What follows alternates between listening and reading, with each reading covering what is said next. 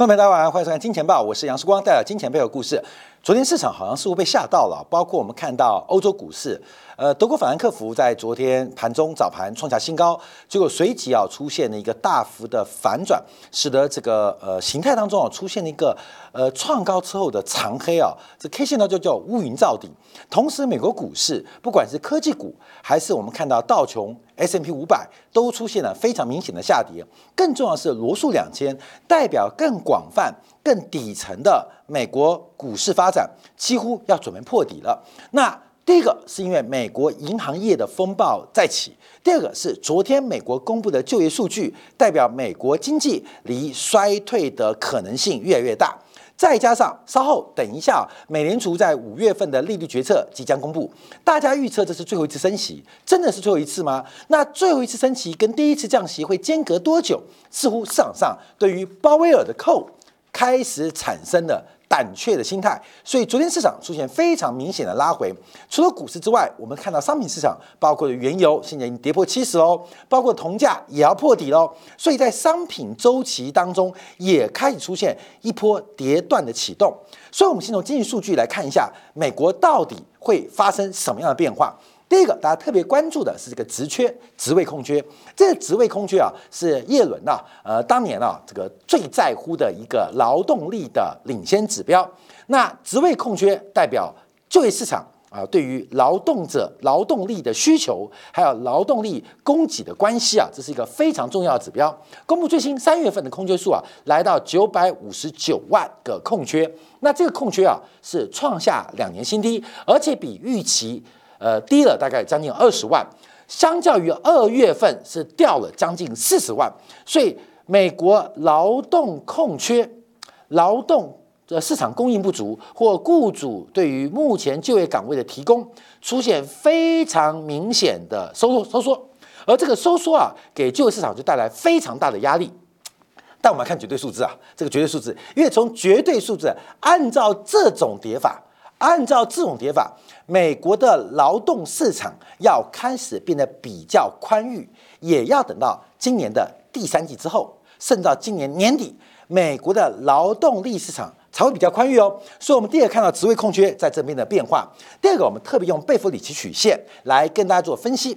那贝弗里奇曲线讲的第一个横轴是失业率，纵轴是职位的空缺比例，那就负相关嘛，职位空缺。越少失业率越高，职位空缺越多，失业率越低，它是一个负相关的关系啊。可是，在新冠疫情之后，他们两边的关系有一点点怪怪的哦。我们看到，不管是红色的，不管是深蓝色的，这代表的是过去在两千零一年、在两千零七年，像黄色的，当时的职位空缺率跟失业率的关系，的确是负相关。可是他们的关系啊，相当的水平，结距也非常的这个合理。可是我们看到黑色线呢，黑色线是二零二零年四月以来，也就是新冠疫情爆发之后，整个职位空缺跟失业率出现了脱钩的发展。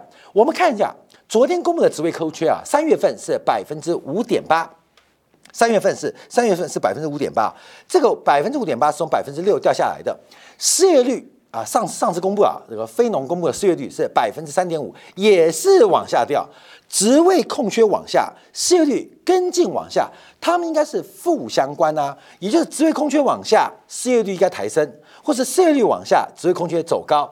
可是，在三月份的数据，在美国系股银行被挤兑的背景之下，美国商业银行信贷瞬间紧缩的背景之下，虽然职位空缺，企业的信心。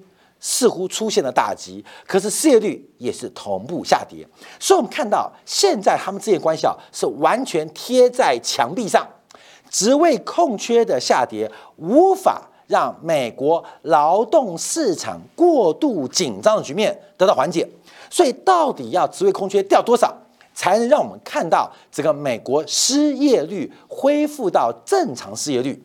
因为失业率啊，我看没有，失业有时候是好事，包括一些摩擦性失业啊。这个摩擦性失业啊，就是你前份工作结束，那为了这个放轻松，为了诗与远方的追求，所以可能在这份工作结束之后，在下份工作开始之前，可能是到处的游玩啊，这叫摩擦性失业或者找工作的过程。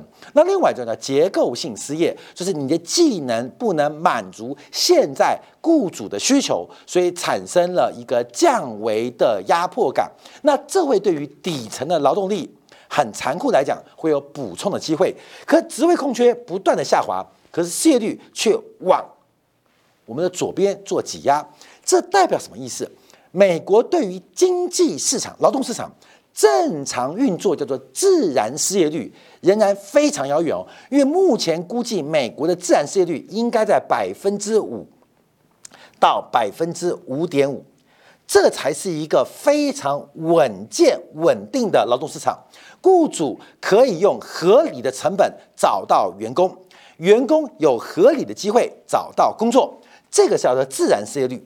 那现在代表美国离自然失业率仍然非常非常遥远，这使得工资很难下滑，工资很难下滑，导致雇主的成本不断的攀高，这是结构性通胀的来源哦。所以我们看到，虽然昨天公布的劳动力市场领先指标有放缓，可这个放缓真能够打掉美联储加息的机会吗？我认为几率很低啊。好，我们看一下，那另外指标是自愿离职的人数来到了三百八十五万人哦，开始变少喽。很多人不敢自愿离职哦。可是以绝对的数量观察，仍然在历史的标准差之外，嗯，这在标准差之外，所以代表美国劳动力市场需要正常化的过程。恐怕要到下半年，甚至到今年年底才能正常，才能正常。所以这个数据啊，影响就蛮大的。好，另外我们看一下，呃，每个职位空缺跟这个呃失业者之间的关系啊，现在啊是从两倍啊拉回到一点六四倍，可是跟过去常态啊，过去常态相比，过去常态大概是一倍左右啊，或甚至一到一倍到一点五倍啊，仍然非常高。所以我再强调，美国劳动力市场过热的情景。最快三个月以上，最慢要到年底才可能缓和哦，还没有出现经济学所定义的真正的一个失业的环境。好，那我们看一下，那昨天几个数据吓坏大家，包括的这个耐久材订单的终止啊，呃，表现也不好啊，表现也不好。呃，包括我们看到这个耐久材的这个核心资本货物的订单，我们今天还做过，也进行了一个下修。所以美国从商品交换的部分，从呃，代表现在经济有衰退的势头，可是劳动市场的紧张又反映了在服务交换当中仍然是非常的紧绷，商品的通缩跟服务的通胀这种冷热不均的局面，让美联储让美国的国会山庄产生极大压力，所以我们就问你这个标题啊，FED 的货币是冷高压，不断的收缩，整个信贷环境越来越冷。越来越紧，可是美国政治的风暴，包括了债务上限，还有我们即将提到的美国国会开始对鲍威尔进行施压，要求鲍威尔来进行加降息，停止做加息啊。今天晚上美联储就即将公布这个五月份的一个加息的这个机会啊，那市场预估是的百分之五到百分之五点二五，现在很妙哦，因为不加更恐怖啊。加了也很恐怖，到底加不加都很奇怪。那市场上往后预期认为六月份会暂停加息，其实从一月份。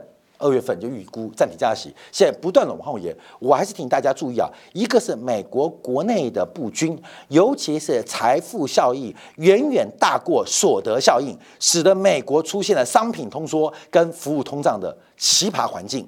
另外一个外部的关系，美元的紧缩正在替亚洲的流动性，特别是中国流动性带来非常不利的局面，这可能符合。白宫的利益，所以有内部的需求，也有外部国界需求。鲍尔会暂停加息吗？这个大家要特别做小心的一个预测。在这个五月一号，有十几位啊，大概十十来位这个委员呐，这联名啊，十位啊，十位联名啊，给鲍威尔写信，要求暂停加息。好，抓到了，这中共同路人。为什么？后面你看这个什么，不管是什么桑德斯啊，不管是沃伦呐。他们是超级左派的啦，社会主义的啦。像沃伦啊、桑德斯都是非常左派的。那左派什么意思？政府要加强干预，要照顾老百姓，也就是在左派的立场当中，社会主义的这些政客啊、政治家，基本上不相信市场是看不见的手，他们认为政府就应该是一个看得见的手，所以央行应该要一个非常缓和的利率或货币环境来造福全阶级的人民。啊，这是左派立场。右派就不是这样哦，右派是利率应该回到中性利率，让货币的环境不要影响投资、消费跟需求。所以这些左派议员联名上信给鲍威尔，看没有？我们在台湾会觉得哇，呃，鲍威尔压力大了，不会，不会，你认识他就知道，因为桑德斯啊、沃伦啊都是超级的左派，在美国叫做进步派啊、自由派，所以左派议员希望美联储不要再加息。很正常嘛，因为他们希望政府干预嘛，最好政府天天印钱、天天发钱嘛，这是左派立场，因为他们是大政府主义啊。所以我们要特别观察这些议员会对鲍威尔有压力吗？会有压力吗？因为不要看他们写信哦，那在美国白宫版图的另外一边，右派议员正在非常铁杆的。支持鲍威尔的做法，所以要特别来做掌握啊！所以我们看到他们这几天写信啊，上上也解读啊，我们强烈敦促美联储暂停加息，呃，尊重双重使命，避免影响破坏就业跟压垮小企业的衰退。所以议员引用了包括消费者物价指数，还有劳动力市场，还有失业率，还有最低的黑人失业率，认为没有必要进一步加息。可目前我们看到美国的这个物价真的能够控制吗？这个问题是非常非常大。所以，我们从商品环节做观察啊，这个美联储的冷高压跟美国包括债务上限哦的政治的热带气旋，也就是台风风暴啊，正在酝酿，一边冷一边热，刚好反映的是商品冷而服务热。那我还是跟大家报告，所得效应被财富效应给取代掉了。所以过去我们才提到，消费是所得的函数。也就是你有多少所得决定多少消费。可现在从实证观察，我们也在之前引用了美联储报告。事实上，现在消费不再是你的工资函数或所得函数。你今天出国玩不玩？你要不要换车？你要不要买房？跟你的工资，跟你每个月的薪水似乎脱离了关系。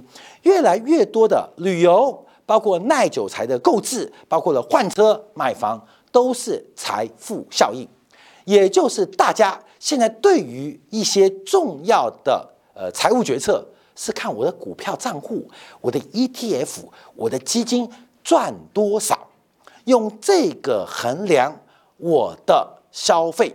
所以过去我们提到消费是所得函数，现在哎这个话已经变叉叉了，消费是股市涨跌的函数。而这个麻烦就是我们一直提到的鲍威尔的扣，也就是。鲍威尔会保护市场的空头，让美国股市不至于进一步上涨。昨天美国股市就非常事项的大幅修正，盘中一度跌五百点啊，这个罗素两千都要破底了。那主要就要给鲍威尔面子，避免刺激鲍威尔在今天晚上给出更强力的一个鹰派说法。所以，我们看这个时候，第一个，纽约轻原油已经破七十了，而且我们看到铜价这个形态基本上已经也是非常非常的危险了。这波的反弹似乎都要准备来做一个结束。那更重要是我们看到昨天啊，银行股是出现全面的重挫。银行股为什么重挫？台湾的银行股。什么时候重挫？哎，这大家想问的，因为之前啊，我们在去年预测有银行必倒哈，有银行必倒。很多人问我说，时光倒哪一家？我们说猜对了啊，没有好处；猜错了，只有坏处。所以我们就没有猜啊。可是银行业必倒，为什么这样讲？从昨天美国银行股大跌，我们特别要开出一个专题，就稍后在精选部分特别要跟大家观察。现在面临的是整个短端、短期的资金荒。而长端或远端的资产荒，这种资金荒跟资产荒的局面，历史非常罕见。而这一次最特别的是，短端的资金荒跟长期的资产荒维持的时间已经快要一年了，这是历史没有见过的。这个境境况。所以，到底资金荒跟资产荒会带来什么样的投资或投机机会？好，稍后我们在电影部分啊，特别从银行业的风暴为大家做进一步的观察跟解读。